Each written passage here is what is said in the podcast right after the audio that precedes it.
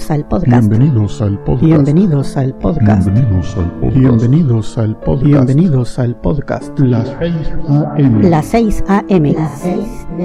Las 6 AM. Las 6 AM. Las 6 de la mañana. Las 6 AM. Las 6 de la mañana. Las 6 de la mañana. Las 6 de la mañana.